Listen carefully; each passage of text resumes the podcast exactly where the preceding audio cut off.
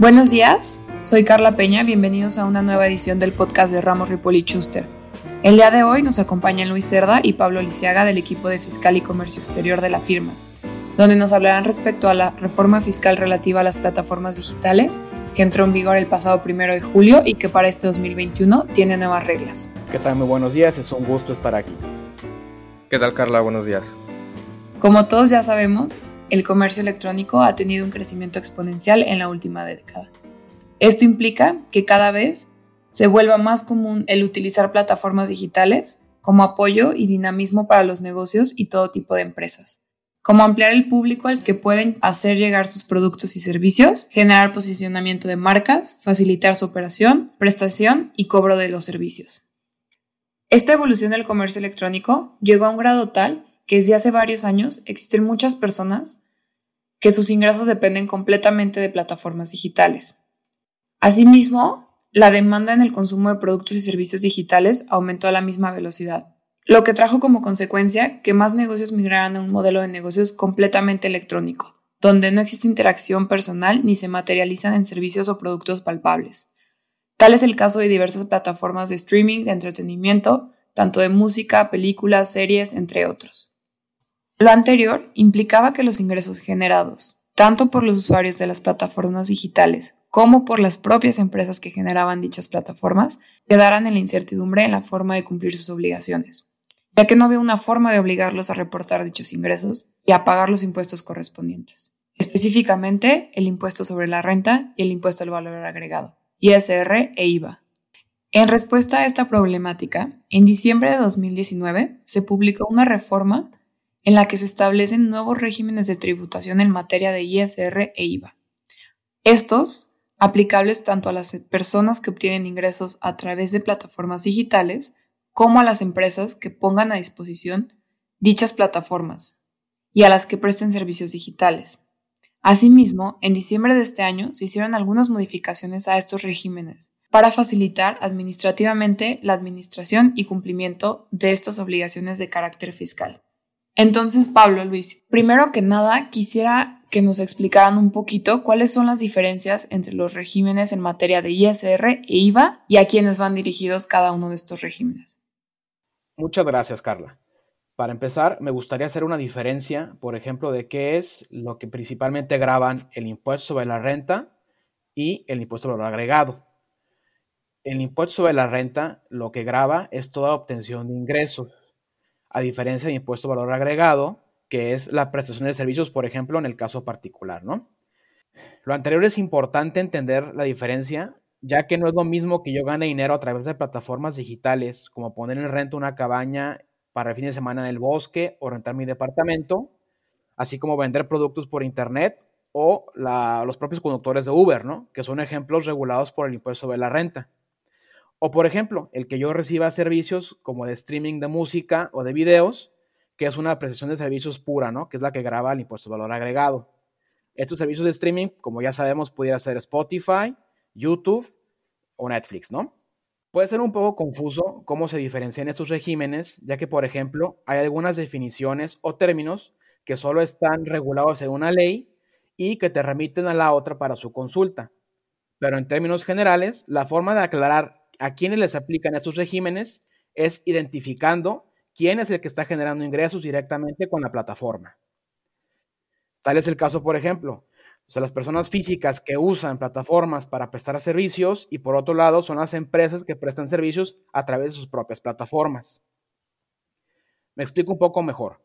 Por un lado, como ya se adelantó, existen los usuarios de plataformas que utilizan dichas aplicaciones para prestar servicios, incluyendo vender productos o rentar inmuebles, como lo son Uber, Airbnb o Amazon. Y estas son las plataformas de terceros que los particulares utilizan para generar ingresos en México. Es decir, en este régimen se graban los ingresos generados por esas personas físicas. En este caso, se trata de un régimen del impuesto sobre la renta, pues como ya lo comenté, es un impuesto que graba los ingresos generados por las personas físicas en México. Por otro lado, existen las plataformas digitales cuyo uso de la plataforma es el servicio en sí mismo, como el ejemplo de Netflix o Spotify. En este caso, el uso de la plataforma en sí mismo es el servicio que se está recibiendo. Cabe señalar que este régimen es aplicable únicamente cuando las plataformas son proveídas por empresas extranjeras. En este caso, como estamos tratando de una presión de servicios, el impuesto aplicable es el IVA, el cual se causa por prestar servicios en México, y el contribuyente es la propia empresa que provee la plataforma. En este caso, por la naturaleza de los ingresos que generan las plataformas digitales extranjeras, hay una eh, cuestión práctica, ¿no? Que no es posible imponer impuestos sobre los ingresos de estas. Los usuarios de estas plataformas también pueden generar ingresos de forma indirecta con el uso de estas plataformas, pero eso no implica ningún tipo de régimen especial. Muy bien, Pablo, muchas gracias. ¿Nos podrías platicar en qué consisten los términos generales del ISR? Sí, como ya mencionamos antes, es un régimen aplicable a los ingresos de usuarios de plataformas, ¿no?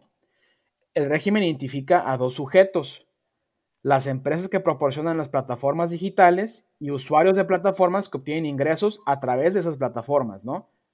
Respecto a los usuarios de las plataformas, tienen en principio las obligaciones generales de expedir comprobantes, presentar declaraciones, conservar contabilidad y demás obligaciones generales de los contribuyentes que prestan servicios, como cualquier otro, ¿no? Sin embargo, a las empresas que proporcionan las plataformas van a tener la obligación de hacer la retención del impuesto que generen las personas físicas sobre los pagos que les hagan a los prestadores de servicio, las cuales se determinan dependiendo del tipo de servicio que presten. Por ejemplo, tenemos eh, el, ejemplo de las empresas eh, que, mueven personas, por ejemplo, Uber. Aquí, ¿cómo funciona esto? Bueno, Uber cobra la contraprestación a los usuarios de los, servicios de, de transporte y al momento de darle su parte proporcional al conductor, el mismo Uber está quitándole a esa contraprestación la parte correspondiente del, impuesto sobre la renta, ¿no? Y Uber lo que hace es entrar esa parte proporcional directamente al SAT, ¿no? En este caso, por ejemplo, la retención que se comenta tiene las siguientes tasas. Como el ejemplo que dijimos, que es el Uber, la, ley establece para el servicio de transporte terrestre y entrega de bienes la tasa de retención del 2.1%. En el tema de servicios de hospedaje, como es Airbnb, la del 4%. Y para todos aquellos eh, temas de enajenación de bienes, como es la venta de productos a través de plataformas, ya sea Mercado Libre o Amazon, es el 1%. Muy bien, Pablo. ¿Y ahora nos podrías eh, explicar un poquito a quién va dirigido este régimen fiscal? Sí, claro que sí. Es un régimen que solo le aplica a personas físicas. Ese es un régimen que graba los ingresos obtenidos a través de las plataformas digitales como ya hemos adelantado, por servicios eh, enlistados, ¿no? Que son los siguientes, como el transporte terrestre y envío de mercancías, el hospedaje o enajenación de bienes y prestación de servicios, que son respectivamente pues, eh, Uber, Airbnb o venta de productos a través de Mercado Libre o Amazon. Para estos efectos incluye tanto plataformas tecnológicas, aplicaciones informáticas y otras similares, es decir, a través de esos medios, la venta o la prestación de sus servicios, ¿no? Entonces, ¿cuáles son las particularidades de este régimen? ¿Qué tiene de especial respecto de otras reformas o regímenes? Sí, claro, este régimen tiene dos peculiaridades principales, ¿no? Primero, impone las obligaciones tanto a residentes en México como a residentes en el extranjero, que por regla general las leyes fiscales dan un trato diferenciado a los nacionales respecto a los extranjeros, ¿no? Y en segundo lugar, tiene la peculiaridad de que si se cumplen ciertos requisitos, la persona que obtenga ingresos, como por ejemplo el conductor de Uber, a través del uso de la plataforma, puede ser liberado de todas sus obligaciones fiscales y considerar que la retención que le hizo Uber es su pago definitivo y ya no tendría mayores obligaciones o mayores trámites administrativos que hacer para que se considere que cumple sus obligaciones fiscales, ¿no? Pero para que pueda optar por esta opción, esta facilidad que le da la ley, es necesario que este conductor, por ejemplo, reúna los siguientes requisitos este conductor de Uber no deberá tener ingresos mayores de 300 mil pesos a través de la plataforma, ¿no? Que esta persona únicamente tenga ingresos de este tipo por la prestación de servicios a través de Uber, más aparte intereses o sueldos y salarios. Que también eh, la persona que obtenga ingresos de, a través de Uber deberá entregar a la plataforma la información respecto de las personas a las cuales les prestó el servicio, que generalmente la aplicación ya proporciona esa información y que sí presente avisos al SAT manifestando que opta por esta opción. Es decir, avisándole al SAT que es la forma en la que va a cumplir con sus obligaciones, ¿no? Si lo hace, deberá mantener esta opción por cinco ejercicios, es decir, cinco años seguidos, ¿no? Aplicar esta opción tiene los siguientes beneficios para los usuarios de las plataformas que obtengan ingresos, es decir, los conductores, ¿no? El usuario de las plataformas renuncia a las deducciones a que tendría derecho, es decir, a aplicar todos aquellos gastos que le pudieran disminuir la tasa del pago del impuesto. Es decir, por ejemplo, generalmente los conductores de Uber pudieran, por ejemplo, meter como gasto los costos de gasolina o de, los servicios de mantenimiento del vehículo. En este caso, no lo pudieran hacer. Asimismo, los usuarios no están obligados a expedir las facturas que ahora se llaman CFDIs por los ingresos que reciben a través de la plataforma, siempre que la plataforma efectivamente haga la retención, ¿no? El cobro de ese, de ese porcentaje del impuesto y directamente, por ejemplo, Uber lo entrega al SAT, ¿no? Y por último, que el usuario no tendrá la obligación de prestar presentar declaraciones por estos ingresos. Pero ¿cuál es la justificación de, esta medida? ¿Por qué se implementó de esta manera? Me parece que, a mucha gente a lo mejor los tomó por, por sorpresa o, era algo que no se veía venir. Sí, bueno, es que anteriormente las personas físicas que obtenían ingresos de estas plataformas, como por, el como por ejemplo el que estamos utilizando, que es los conductores de Uber, solían estar inscritos en dos regímenes fiscales, es decir, tenían en el SAT como dos cachuchas, ¿no? Que normalmente aplicaban para micro y pequeñas empresas. Este, sin embargo, los usuarios que obtenían ingresos de este tipo no contaban materialmente con los elementos de una empresa y no contaban con la infraestructura para funcionar como una, por lo que era muy común que incumplieran con sus obligaciones fiscales, ¿no? Es decir, cobraban la contraprestación y nunca avisaban al SAT y nunca pagaban impuestos. Al mismo tiempo, el nivel individual de ingresos sobre las plataformas resultaba bajo, o sea, no implicaba una cuestión que le llamara la atención al SAT de la cantidad de ingresos grandes que tenían esas personas, ¿no? Por lo que su fiscalización era muy ineficiente por parte del SAT. Entonces, este régimen vino con una doble finalidad, ¿no? Es, decir, regular en la ley de impuesto sobre la renta esto trae dos, dos objetivos, ¿no? Mejorar la recaudación porque concentra las obligaciones a través de la plataforma y como es una plataforma digital, todas las operaciones y la contraprestación queda perfectamente bien establecida, bien diferenciada y también facilitar a los usuarios de las plataformas el cumplimiento de sus obligaciones fiscales. Ahora, por el lado de las plataformas, ¿cómo van a cumplir con estas obligaciones? Bueno, como ya lo mencionamos antes, eh, a lo mejor muy por encima, este régimen aplica tanto a mexicanos como para extranjeros. Por ejemplo, en el caso de las empresas nacionales que proporcionan las plataformas, solo se convierte en una obligación adicional que es la de retener el impuesto. Es decir, poner dentro del precio el, cobro respectivo del porcentaje que corresponda del impuesto, retenerlo y entrarlo directamente al SAT. El problema viene cuando el que proporciona la plataforma es un residente en el extranjero. En este caso, sí, la ley impone una serie de obligaciones en México que deben de cumplir. Por ejemplo, el inscribirse en el RFC, el que tienen que designar a un representante en México y un domicilio cuando son residentes en el extranjero, tramitar su firma electrónica avanzada, que ahora ya se llama e-firma, presentar declaraciones informativas respecto de los clientes que utilizan los servicios, es decir, los consumidores finales de los servicios, avisar al SAT todas aquellas personas que, que usaron sus servicios, expedir también a su vez los comprobantes digitales por las retenciones que hicieron, llevar su contabilidad, retener una parte del ingreso a pagar para los usuarios de la plataforma, conforme a dos reglas, por ejemplo, y son los que ya, los ejemplos que vimos al inicio. Por ejemplo, si se proporciona RFC por el usuario de la plataforma, será la retención conforme a lo siguiente, ¿no? En caso de conductores de Uber, les van a retener el 2.1%. En caso de personas que obtengan ingresos a través de Airbnb, por ejemplo, que es hospedaje, el 4%. Y de aquellas personas que vendan productos en Mercado Libre o Amazon, que son enajenación de bienes, el 1%. Aquí la ley te pone una especie de castigo, por ejemplo. Si no se proporciona el RFC, la, tendrá la obligación de hacer una retención mayor, que es la del 20%, independientemente del tipo de ingreso, ¿no? Excelente, Pablo. Pues muchas gracias. Me parece que ya quedó todo claro respecto de todo este tema del, del ISR, que está bastante complejo. Y me gustaría que pasáramos con el tema del IVA. Luis, ahora sí es tu turno para que nos deleites con el tema del IVA. Muchas gracias, Carla. Pues bueno, quisiera comenzar reiterando un poco lo que señaló Pablo al inicio. Este, nace la diferencia en que el IVA es un impuesto que se causa por prestar un servicio. Es decir, este impuesto se va a pagar a la misma tasa y va a ser independiente de si alguien obtuvo un ingreso, una utilidad o no por prestar el servicio. El simple hecho de que se preste el servicio da lugar a que se pague el impuesto. En segundo lugar, es un impuesto que a pesar de que lo causa la persona que presta el servicio, lo tiene que pagar el que lo recibe. Es, tal es el caso y lo que podemos ver siempre cuando nos dan un ticket de consumo en cualquier lugar, tiene desglosado el IVA aparte y lo terminamos pagando nosotros, a pesar de que sea el que presta el servicio que causa el impuesto, ¿no? Entonces, teniendo esto claro, este, quisiera hacer la diferencia entre este régimen en materia de IVA respecto al de ISR, es, por una parte, que únicamente se trata de servicios puramente digitales. O sea, es decir, son servicios que no se materializan de ninguna forma, como si lo hacen cuando se utilizan plataformas como Uber o, o Airbnb, donde materialmente estás subiéndote un vehículo y trasladándote de un lugar a otro, o donde sí estás teniendo el acceso a un inmueble, ¿no? En el caso de Airbnb.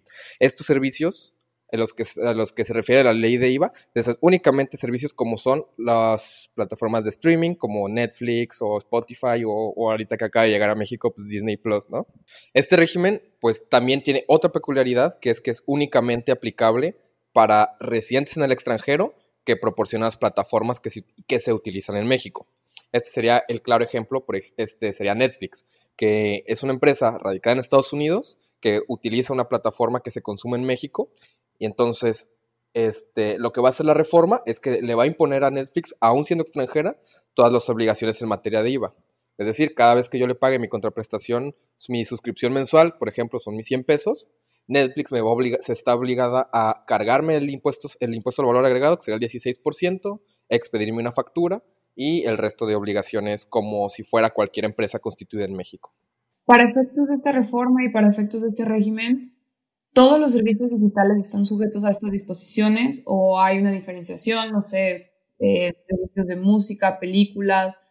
Pues fíjate, están, es una lista limitada, lo de los servicios que se consideran eh, dentro de esta reforma, pero sigue siendo un catálogo muy amplio, o sea, porque te incluye servicios de música, películas, juegos, estadísticas, noticias, este, plataformas de intermediación, incluso páginas de citas, enseñanza a distancia. Entonces termina siendo un catálogo que específico, pero es muy amplio, que en la realidad son todas las aplicaciones que usamos en el día a día.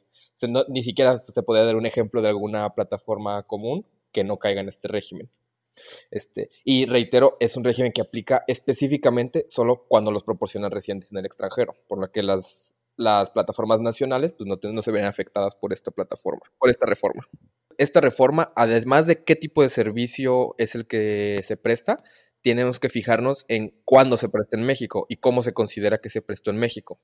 Aquí esta reforma tuvo algo muy interesante porque fue como innovador eh, en todo el mundo, porque ya utiliza elementos especiales para determinar que un servicio se preste en México. Por ejemplo, ya no solamente importa que se acredite que el servicio lo recibió un mexicano, porque no va a haber muchas pruebas de eso, sino que se puede considerar presto en México cuando el teléfono o el, o el dispositivo electrónico que utilices tenga una dirección IP asignada en México, o por ejemplo, cuando el usuario del servicio designe como parte de la información un teléfono con código de México o incluso cuando se hace el pago con una tarjeta de crédito que sea expedida por un intermediario bancario o financiero mexicano, se puede considerar que el servicio también se prestó en México y en consecuencia causaría el impuesto al valor agregado también en México.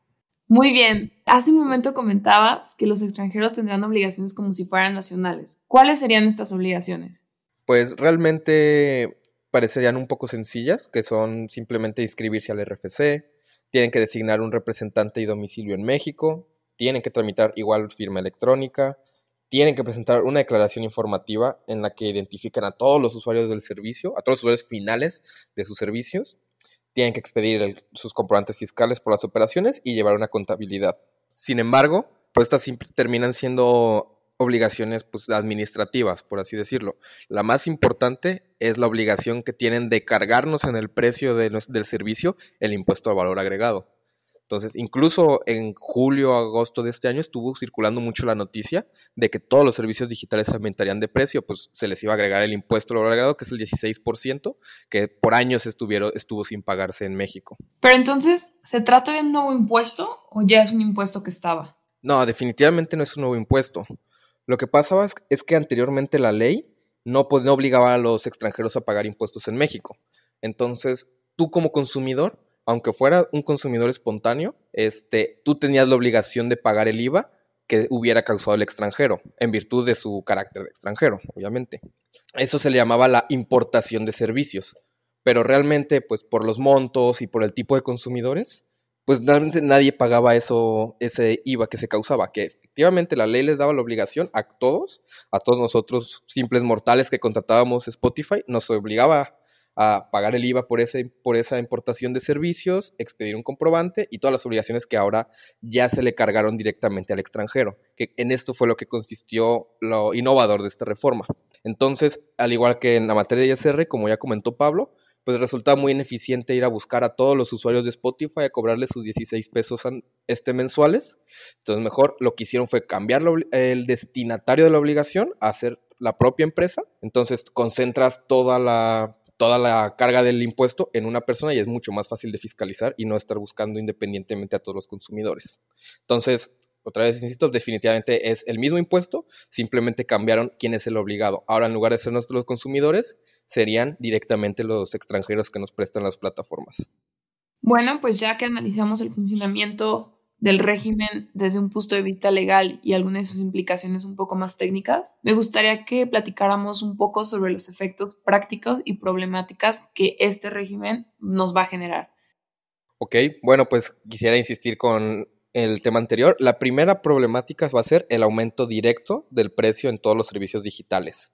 Eso ya es un hecho y prácticamente todas las empresas van a aumentar el precio y no van a absorber ese impuesto. Este, por ejemplo, otra problemática, sobre todo pues, para las empresas pequeñas, es que hacer cumplir estas obligaciones pues implica un registro, administración, contabilidad, presentar declaraciones. Entonces, para pequeñas empresas o startups que utilicen plataformas digitales o que, su, o que la startup sea una plataforma digital, pues va a ser muy complicado que cumplan con estas obligaciones porque pues, realmente es un trámite complejo, se tienen que hacer muchos documentos, traducciones, apostillas, entonces no es, un, no es una obligaciones fáciles de cumplir para empresas pequeñas. Y este y pues en general creo que tiene la problemática de que va a limitar mucho el consumo de servicios digitales, pues ya no vamos a tener tanto acceso o tanta libertad de contratar los servicios digitales de donde querramos. Y, y también, por otro lado, es, estas obligaciones en México, pues no los van a eximir de ninguna obligación en sus países de origen. Entonces prácticamente va a tener que estar presentando declaraciones, pago, cuestiones administrativas, contabilidad en dos países, tanto en el país de donde venga la plataforma como en México. Ahora, ¿qué consecuencias van a tener las empresas que no cumplan con estas obligaciones, tanto a las, a las relativas al ISR como a las del IVA? Como comentamos al principio, esa reforma entró en vigor en julio del 2020 y tuvo unas modificaciones que entraron en vigor el 1 de enero del 2021. Este, anteriormente, la sanción únicamente era una publicación del SAT en una lista negra en la que prácticamente simplemente te quemaban, por así decirlo, ¿no? Eras una empresa que no cumple con sus obligaciones y presta sus servicios en México. Pero para 2021 se integró en la ley del impuesto al valor agregado y que le aplica también a la ley de ISR este, un procedimiento en el que te pueden restringir el acceso a las plataformas. El procedimiento consiste en una restricción temporal del acceso a las páginas de Internet, plataformas, ya sea tanto bloqueo de los prestadores de servicios de Internet o como de telefonía. O sea, en general es la imposibilidad de acceder a la plataforma digital por ningún medio en México. Esto lo hacen a través de los concesionarios del Instituto Federal de Telecomunicaciones y el propio Instituto Federal de Telecomunicaciones. Es decir, por ejemplo, este, van a ir a Axtel y Axtel le van a ordenar que no dé acceso a la plataforma en particular, tanto en aplicaciones móviles como en las páginas de internet o en cualquier otra forma de acceso a las plataformas. En general, esta sanción prácticamente es que te cierren el changarro digitalmente hablando, ¿no? Es lo equivalente a que te pongan unos sellos de clausura y que no te permitan operar. Este, existe un procedimiento en el que te dan audiencia y defensa y lo demás, pero mientras no acredites al final del día que ya cumpliste con tus obligaciones, que ya te registraste y que ya hiciste los pagos que te digan que adeudas de IVA, vas a mantener, vas a estar operando sin poder acceder a tu plataforma digital, ¿no? Entonces, por eso se convierte en una medida muy controversial, porque es muy desproporcional, muy, muy agresiva, pues la consecuencia de no cumplir con estas obligaciones. ¿Y existe alguna alternativa para las plataformas para que les sea más sencillo el cumplimiento de estas obligaciones? Bueno, pues sí, precisamente eh, en la reforma del 1 de enero del 2021 se estableció la figura de los intermediarios de pagos.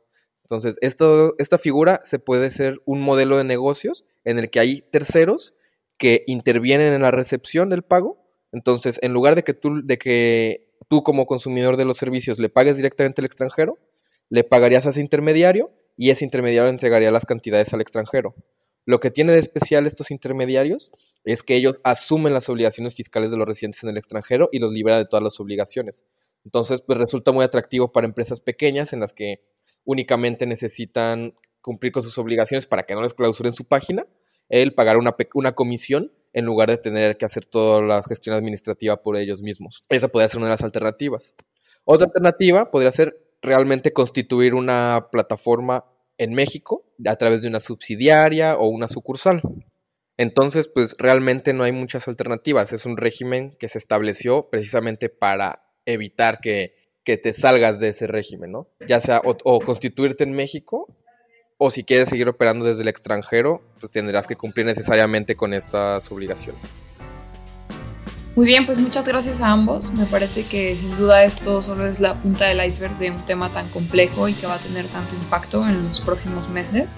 Y seguramente hay muchísimas dudas sin resolver de todo nuestro auditorio. Para eso estamos nosotros aquí en Ramos Ripoli Schuster del área fiscal y comercio internacional para resolver sus dudas o comentarios si se encuentran en estos negocios o obtienen ingresos a través de las plataformas digitales o planean iniciar algún negocio a través de estas plataformas. Para lo cual nos pueden contactar a través de nuestras plataformas eh, de redes sociales, a través de Facebook, Twitter, LinkedIn o Instagram, en donde nos pueden encontrar como Ramos, Ripoll y Schuster. Mi nombre es Luis Cerda y soy asociado del equipo de fiscal y comercio exterior de la firma. Mi nombre es Pablo Lisiaga y soy asociado del equipo de fiscal y comercio exterior de la firma.